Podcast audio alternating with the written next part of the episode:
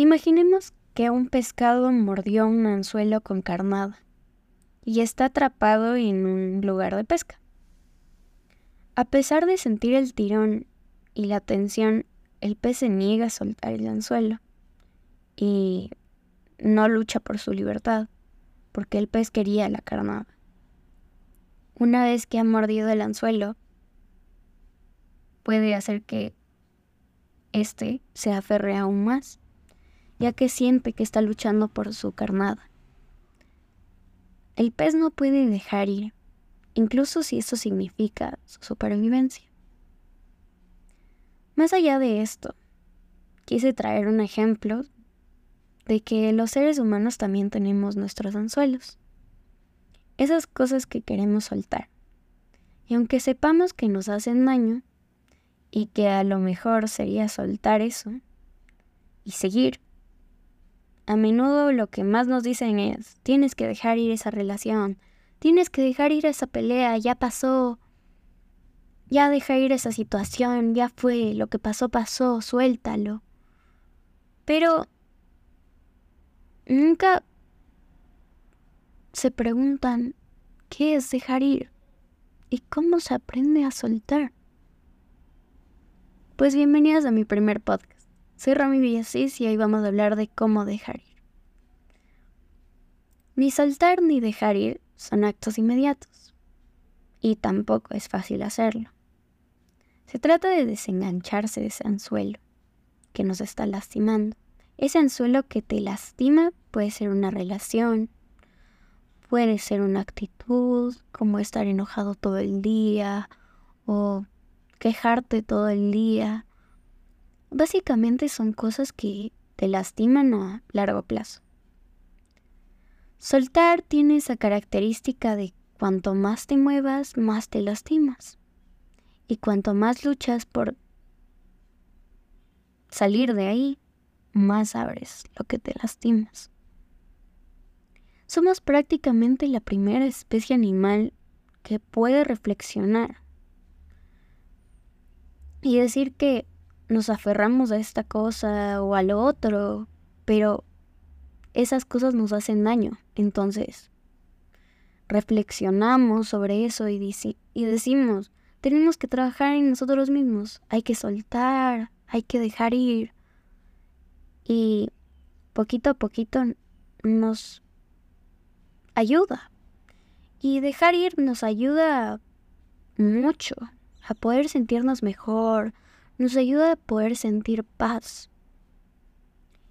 Y es como si nos diese un alivio.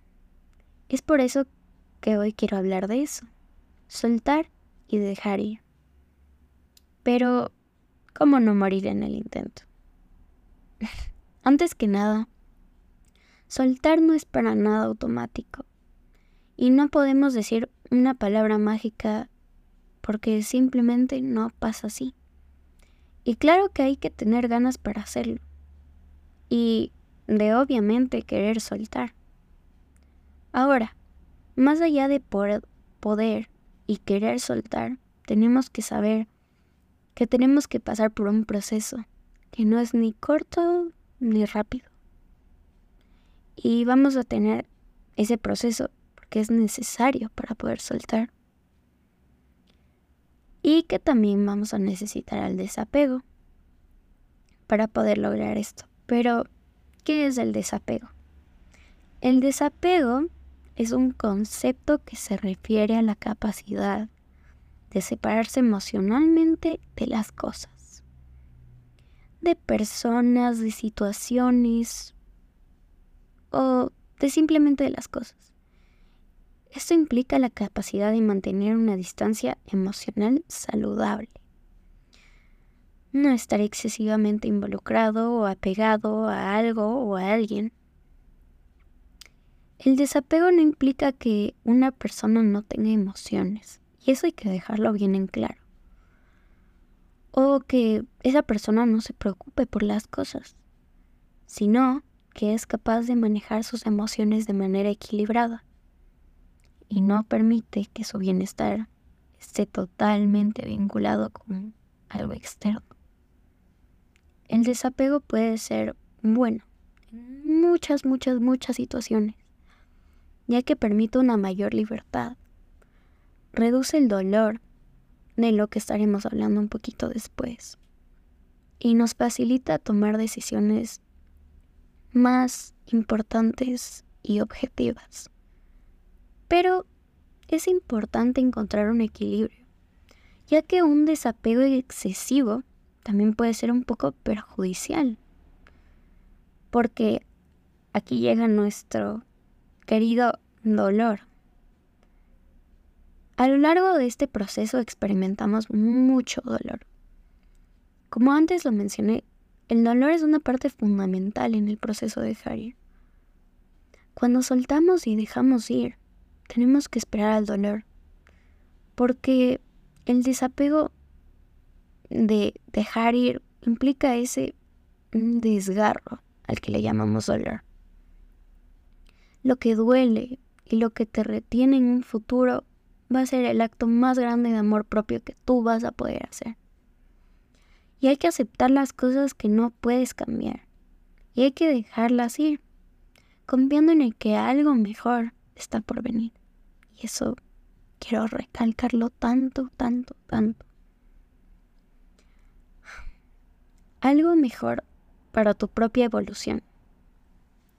La capacidad de dejar ir una relación o alguien, o capaz algo siempre va a ser algo emocionalmente desafiante, que a menudo nos hace reflexionar sobre el amor, la conexión y el cambio.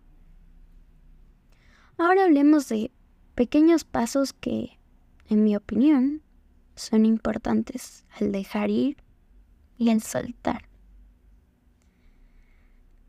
Aprender a priorizar nuestra propia felicidad y bienestar es mi objetivo con estos cuatro consejos. El primer consejo es siempre aceptar que debemos y queremos desapegarnos de alguien o de algo. Tenemos que tomar conciencia y aceptar que eso nos tenemos que ser responsables y que ya no te hace falta ni tampoco te hace feliz eso que quieres soltar. Haciendo eso vas a dar el primer paso. Ahora, mi consejo número dos es entender que tú eres responsable de ti mismo. Y de cada quien, cada uno de nosotros somos responsables por nuestra propia existencia y de lo que hagamos o lo que no va a ser por nosotros. Por eso es que nunca, nunca hay que estarle dando nuestra propia felicidad a nadie. Ni dejes que tu bienestar dependa de opiniones consejos ajenos. Porque ahí la única persona que tiene que cumplir con tus expectativas eres tú mismo. Ahora, consejo número 3. Hay que vivir. Vivir hoy, aquí, aceptando la realidad del mundo en el que vives, que es cambiante. Un mundo en el, en el que lo único constante es el cambio. Es decir, o aprendes a fluir con él, o vas a sufrir mucho, mucho, mucho. Vivir de recuerdos nos puede hacer perder la perspectiva y un poquito nuestro foquito de energía, que es lo que realmente importa, que es el hoy. Último, pero no menos importante, consejito número 4. Asumir que las pérdidas van a suceder tarde o temprano. Las relaciones, mm, incluso las cosas materiales, cambian, maduran y muchas veces hasta se terminan desvaneciendo. Pero para que se abran nuevas puertas tenemos que cerrar las viejas, porque la vida es un cambio, es un movimiento y todo esto forma parte de. Si te está complicando, si se está dificultando dejar ir para ti, busca ayuda en alguien que puedas conversar. Puede ser una persona muy valiosa para ti o, algo, o aún mejor, un espacio terapéutico. Creo que hay personas que te ayudan a convertirte en la persona que termina siendo. Y puedes estar agradecido, aunque no sigan siendo parte de tu vida para siempre. O que tienen otra vida, o que simplemente ya no son la persona que conocimos antes. Y hay que entender que nuestro cerebro tiene sus propios tiempos para procesar. Y con esto llegamos al final de este episodio. Muchas gracias por escucharme por florecer conmigo.